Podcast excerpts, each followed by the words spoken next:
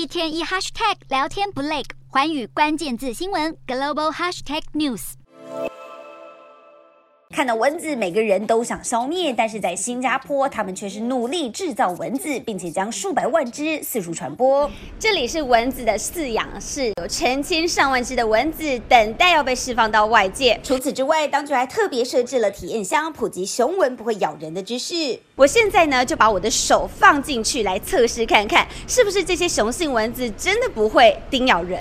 事实证明，雄性蚊子真的不会叮咬人。不过，为什么要制造这些蚊子呢？主要就是因为新加坡政府警告，今年新国所面临的登革热危机更加严峻。今年一月至今，已经累计超过一万四千起的登革热病例，是去年全年五千两百五十八起的两倍之多。光是登革热的通报数，每天就高达一百至两百例。因此，新加坡环境局决定以毒攻毒，推出伊蚊绝育试验计划。简单来说，就是让坏蚊子遇上好蚊子，并且在自然的情况下停止生育、自然死亡。